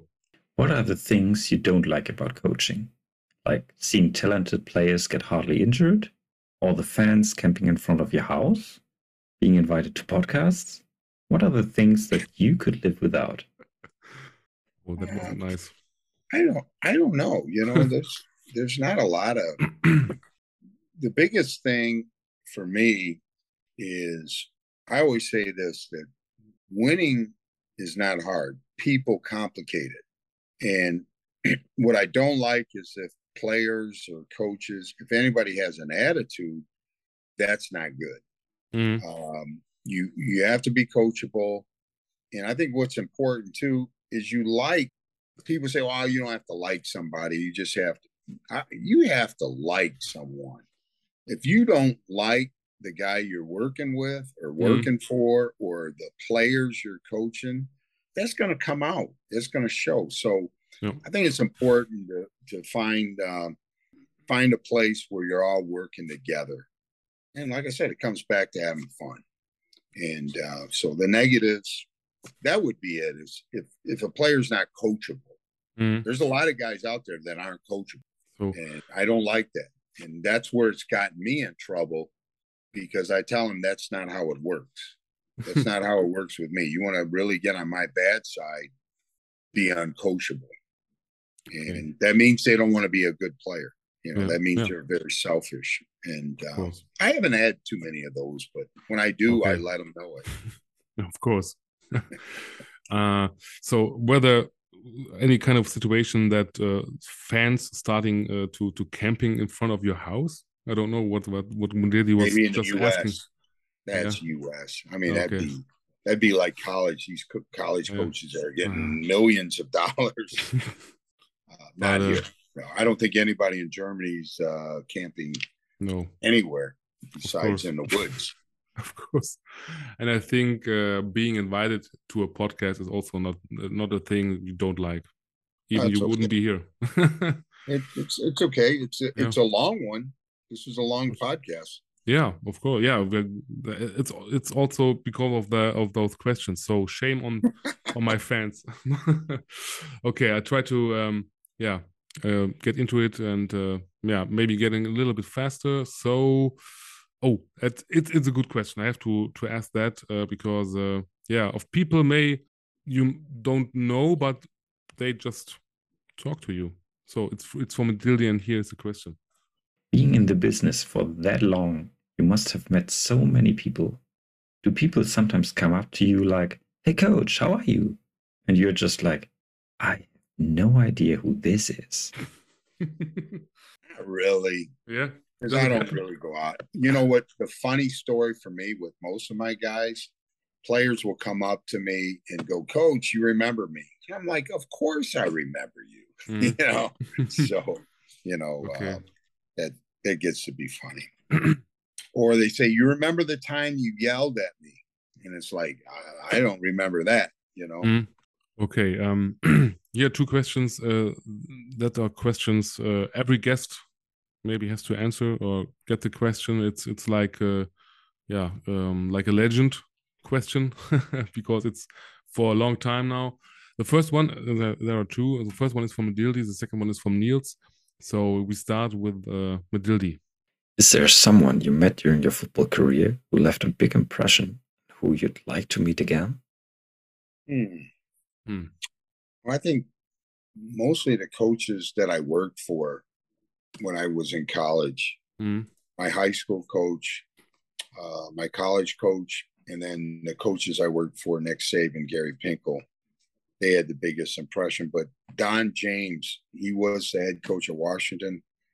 That would have been cool if I got a chance to uh, Okay. meet him. again. Okay. Um, yeah, and now from Niels, and it's I, I guess it's the first time I don't really know what what my guest, uh, so what you are uh, gonna answer. So, but we will see after the question. What is your favorite football related number?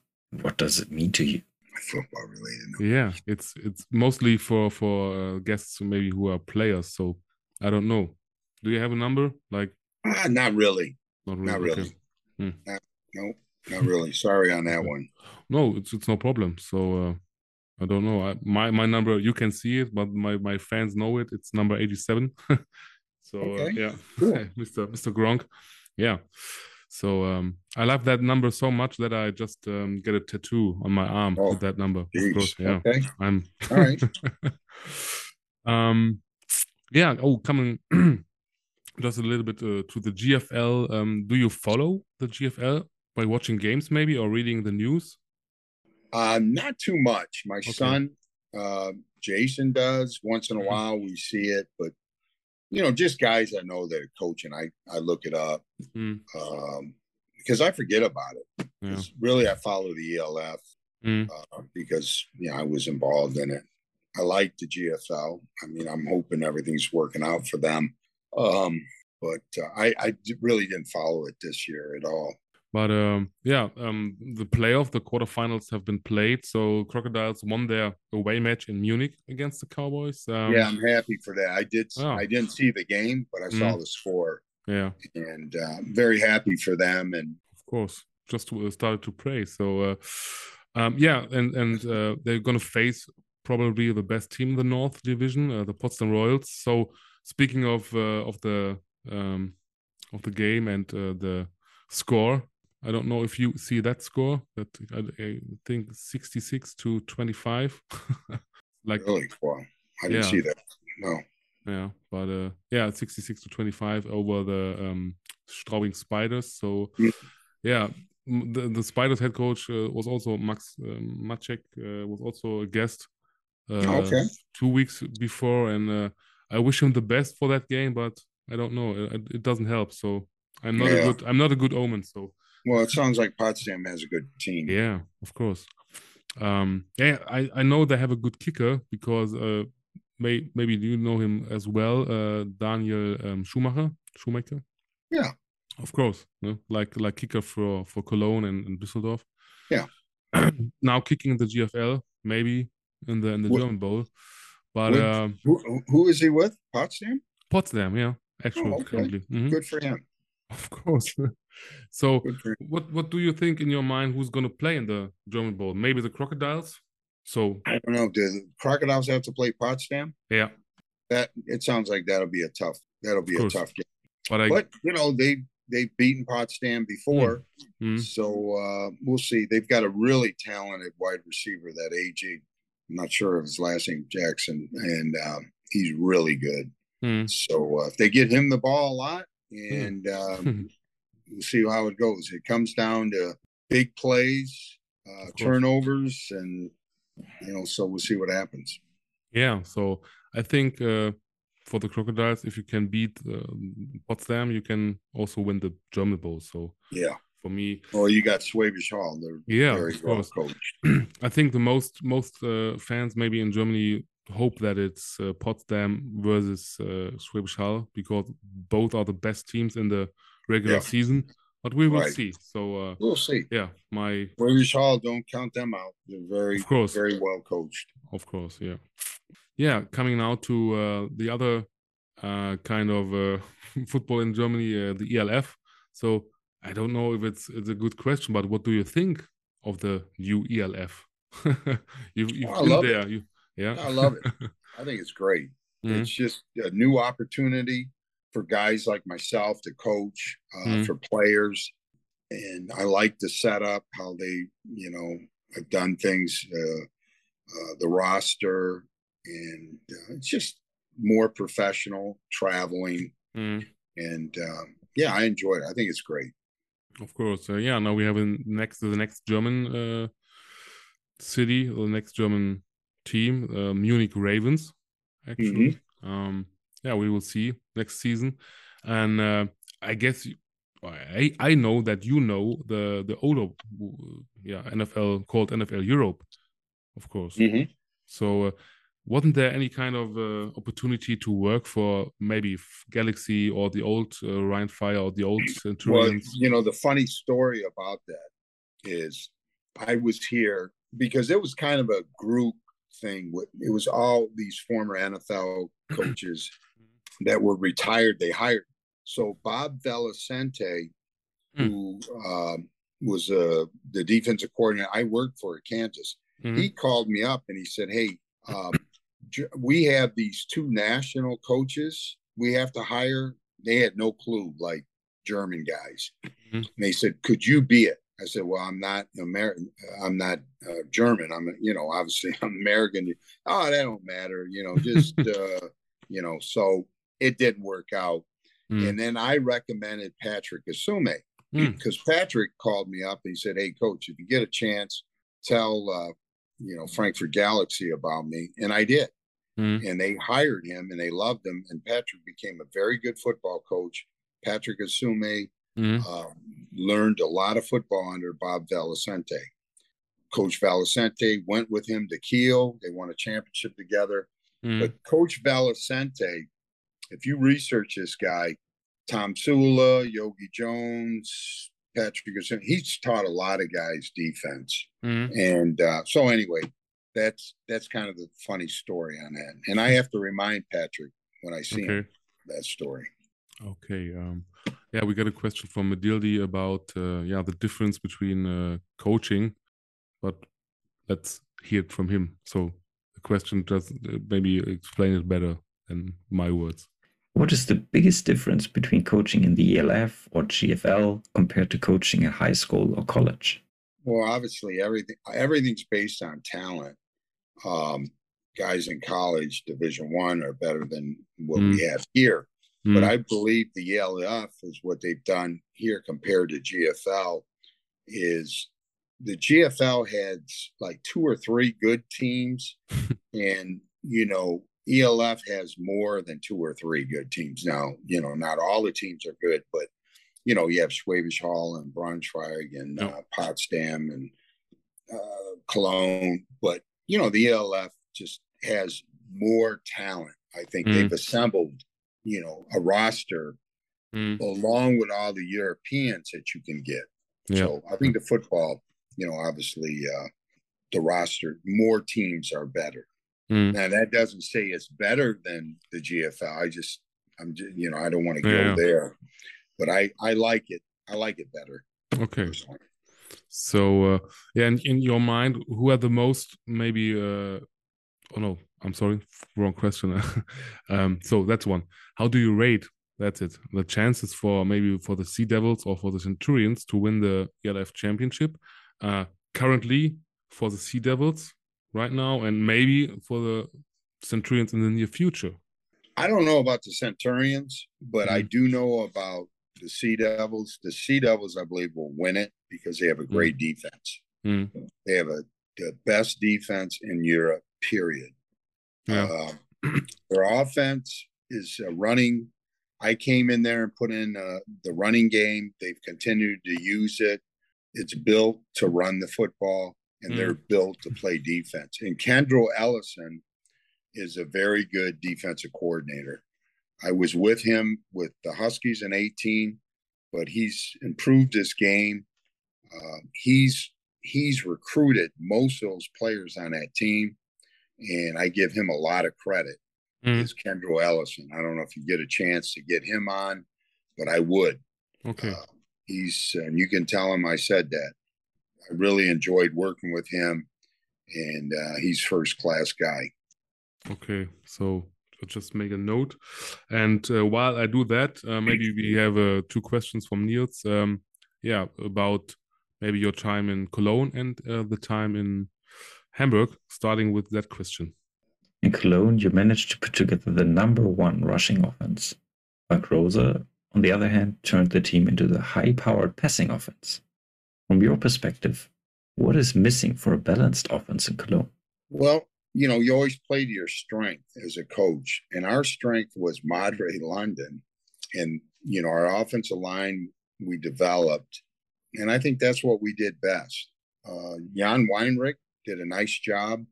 We just, you know, to me, it works when you have a good running game with a good defense. Mhm. And uh, I think what Coach Roser had this year, he had an, you know, he had a really good passing game, but they, it was tough, you know, with their defense. So, you know, his strength was, uh, I don't think they had an American running back till late in the year. So they just decided to throw it every down. And uh, they won some games early and then they struggled. And, uh, you know, defense is all about the difference with the Sea Devils is they have Mm. a great front, you know, and that's just personnel. But uh, Hamburg, um, I think will win it. I'd be surprised if they wouldn't win the championship this year. Yeah. And um, you know, I I think Cologne has a lot of talent. I watched some of their game. Those guys played super hard. I you know really I know they their record didn't say that, but you turn on a TV, those guys they're they're they're busting their butt. And uh, so I give them credit there, and uh, so we'll see how it how it goes in the future. Okay. Um, yeah, and so um, also next question from Niels about um, yeah, you as a coach in, in Cologne, Hamburg, uh, so for for some uh, offense stuff. And here's the question. First Cologne, then Hamburg. Both teams turned out to have the great rushing offense with you as a coach. Do you simply prefer rushing over passing, or was this just a coincidence? No, it's not a coincidence. Um, you know, you like to play to your strength, you know, and I'm I learned that from Nick Saban was we're gonna play great defense and run the football. Mm, Chew up the clock, makes the game shorter. We want to throw the ball. And I've Mhm. always said this. I mean, when I was in Hamburg, we threw the ball. We won a championship throwing the football. You know, you run to win, you pass to score. And but to win championships, you got to throw the football mm, in Hamburg, in order to win on uh, next Sunday, they're going to have to throw the ball. And uh, so, you know, you have, you know, everyone would love a balance attack 50 50, yeah. but you have to play to your strength. What can your players do?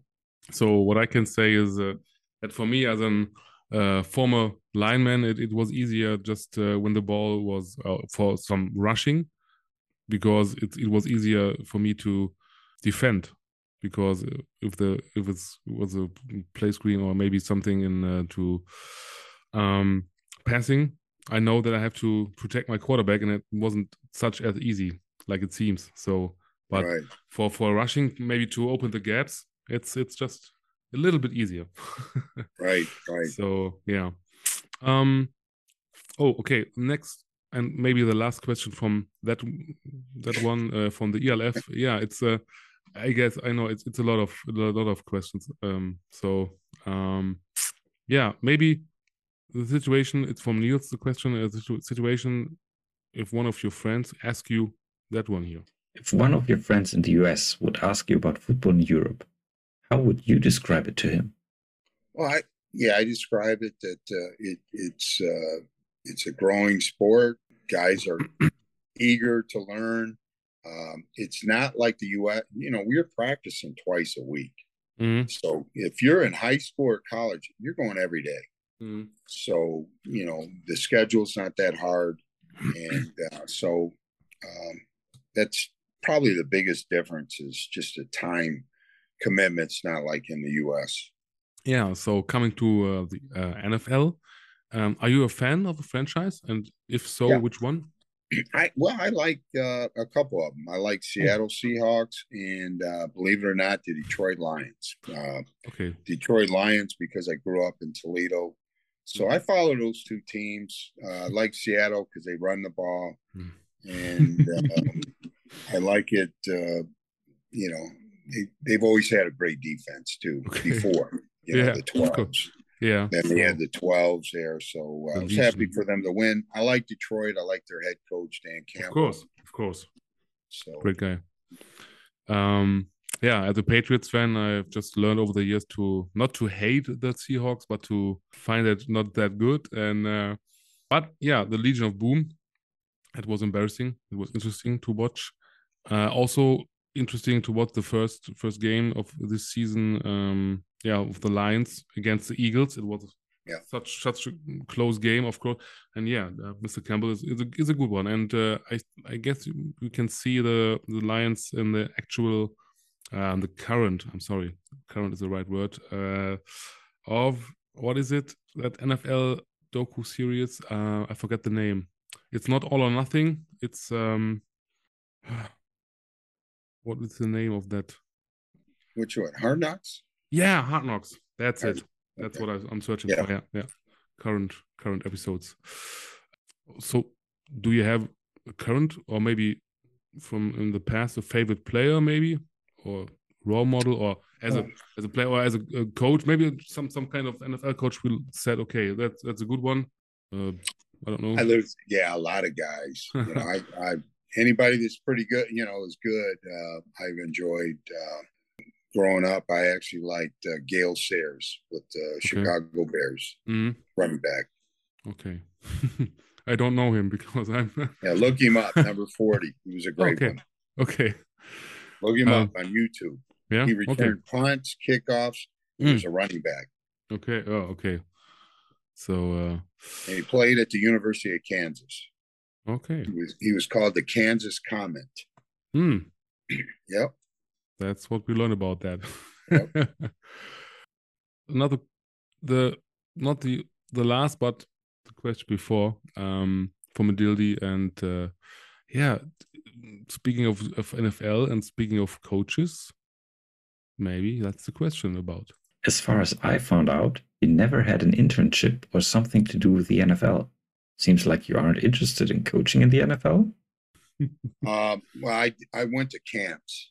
Mm-hmm. I went to camps. Peter Heyer, that played for me, he was with the Kansas City Chiefs. Mm-hmm. And a friend of mine I coached with was the DB coach uh, in 2006 or 2005. Yeah, I spent a week with the Chiefs. I got to sit in there. The funny story about that was the defensive coordinator's name was Gunther Cunningham. Okay. He was actually German. Mm-hmm. He was born in Germany and uh, went to the U.S. when he was a young boy. He was mm-hmm. the defensive coordinator with the Chiefs. Unfortunately, he died a couple years ago, but uh, he loved Peter Heyer. Mm-hmm. He loved. He thought he was going to be a, a, great football player. Okay. Yep. Um. So uh, yeah, here we go for the last question from uh, Madildi for for today's episode. um, and it's about uh, yeah the NFL um, license and uh, German TV. So and maybe uh, we all know that uh, that you are maybe searching for for a job. So everything's combined in that question. Have you heard about the NFL license going from Sat1 to RTL? And did RTL contact you for a TV expert job? Did they? oh, not yet. But if they want, they want it in English because I know enough German to confuse people. Uh, but uh, I could I could take some lessons to get mm. better. But uh, I, hey, RTL wants to call me. I'd be more than okay. glad. Uh, I think it'd be great to get an American because an American involved. And I'm not just saying me, but there's enough guys that know football that are mm. living here. Yeah. And it just, you know, it's the same circle of guys that, but I would, I would love to uh, get an opportunity to, to analyze football. Oh, okay. definitely. But uh, it seems to me that it would be funny um, if you got the opportunity, maybe for RTL, um, like like Scott Hanson just to to tell us, uh, yeah, the the one and only sentence, uh, who's what what is important uh, to. Uh, um, seven hours of commercial free football start right now. yeah, you got the yeah. voice for that. I, yeah, they could. Yeah, yeah, yeah. Why not? So um, anything for football. Yeah, that's it. And um, now here's a category. Oh, I, I forgot to to um, to told you, but it's uh, it's called greetings of the week. So uh, yeah, it's it's your turn. Maybe uh, the the point uh, at the episode just uh, for you to send greetings to everyone you want to, um, starting right now, and maybe I can. Yeah, I try to take a nap in, in the in the meanwhile. So the stage so, is yours. so I I say hello to all these people that I want to. What is it? I'm not sure. Oh, um, so you, you want to to greet somebody? Maybe uh, for for example say hello uh, thank you maybe to your wife to some coaches players well anyone I'd like to, I'd like to say uh, good luck to my uh, hamburg sea devil guys. Mm, mm-hmm. the offensive line um, and martin tova is uh, coaching those guys now and schultze and voss. I really love the german coaches we had up there and uh, the german guys the running backs and uh, receivers and all the guys. So I want to say hi to them mm-hmm. and uh, I wish them the best. And uh, other than that, maybe the next guy you could have on here is uh, Kent Anderson. Mm-hmm. Kent uh, coached in Braunschweig, Kiel, Berlin. He's the only coach. I won uh, with two different teams. He's won it with three different teams. Mm. Berlin, Braunschweig, and Hamburg. So and he's a good friend of mine. We became friends. We were very fierce competitors against each other. Mm. I'm not so sure he liked me. I didn't like him, but it was just more on game day. Okay. But he's a real classy guy. I have a lot of respect for him as a person and as a coach. So mm. okay. get him on here. Yeah. Plus, uh, all the girls in uh, Germany liked him better than they liked me. So I always get him. Okay. So okay, I, I try to do my best. Um, I just uh, have his name now on, and on he my, speaks on my list. German. So oh, okay. do it in German. Ah, okay, good. Because uh, it would be the next episode, uh, the third in a row to speak English. But yeah, okay. Let's see. I try to. He's, to... he's married to a German. They mm-hmm. live in the states, mm-hmm. and uh, but he speaks perfect German. Okay. Uh, so he, Okay, where, where in the states because uh, of the time Iowa. shift? In Ohio, okay. Uh, Iowa. Uh, Iowa. Oh, I'm sorry. Okay. It's seven so, hours. Sieben student. Oh, okay. Yeah, that's that's that's that's that's a, that's a good one. Okay, I try to to uh, connect him. Maybe if you have some the opportunity or maybe yeah. to connect us. I will talk about later. Yeah. So my turn for some greetings. Uh, I try to keep it short.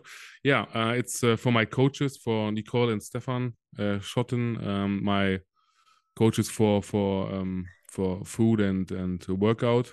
Yeah. Um, also, thank you to Malte again. Uh, Malte is somebody I just work with because of my own merchandise right now, and I hope Malte that um, the next uh, merch is just coming uh, before Saturday, so I can wear it on Saturday and to yeah just look nice in it um maybe maybe i just try to to get a shirt for you uh, with a maybe Captain Kirk on it. I don't know. Let's see. Um, yeah, maybe uh, it was spontaneous, but uh, say hello and and also again thank you for Andreas Heddergott, who um, just made a, a new intro spoken for me just uh, yeah in his free time uh, over in, in, Missouri.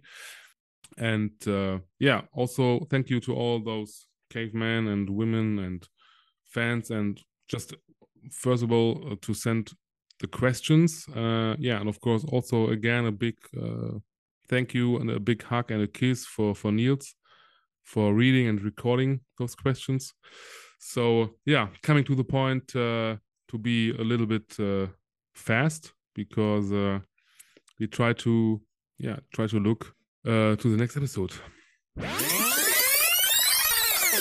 So here we go. That was a little bit fast. Uh, here's a preview of the preview because um, currently I've got nobody to to announce for the next episode. I'm sorry for that, uh, uh, but what doesn't mean that I'm working on that situation um, to present you the next guest.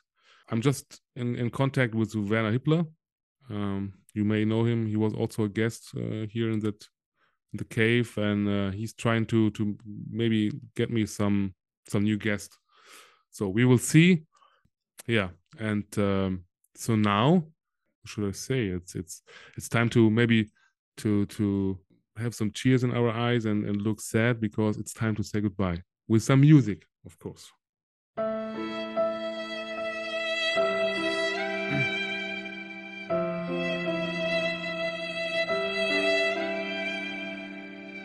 I don't know. I, I guess it's it's too long, isn't it?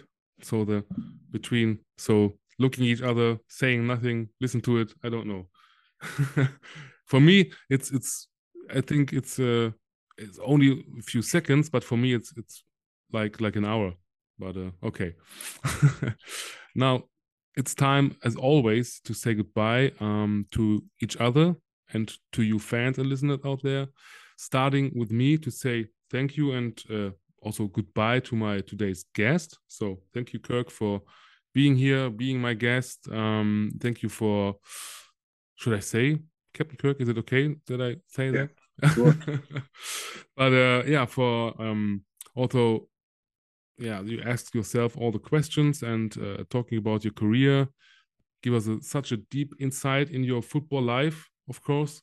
And um, yeah, all of you that listening to this right now, just leave a comment or a like on social media, maybe for the football cave, also for for my guest for Kirk.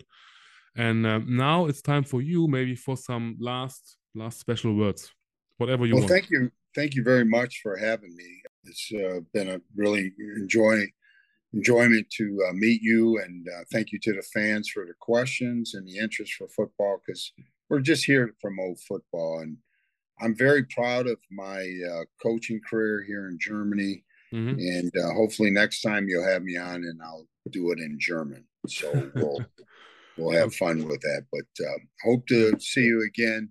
And thank you for uh, for inviting me. It's been my pleasure. Maybe you have for the last words, maybe some some a big a big one, such uh, in, maybe also in German or in English, such like uh, 88 out the gate something like that. Some catchphrase. Das ist Schluss jetzt. Das ist Schluss. Aber es Ende and uh, all is good. It's freue mich and uh, yeah. So okay. next amount. Auf Wiedersehen. Tschüss.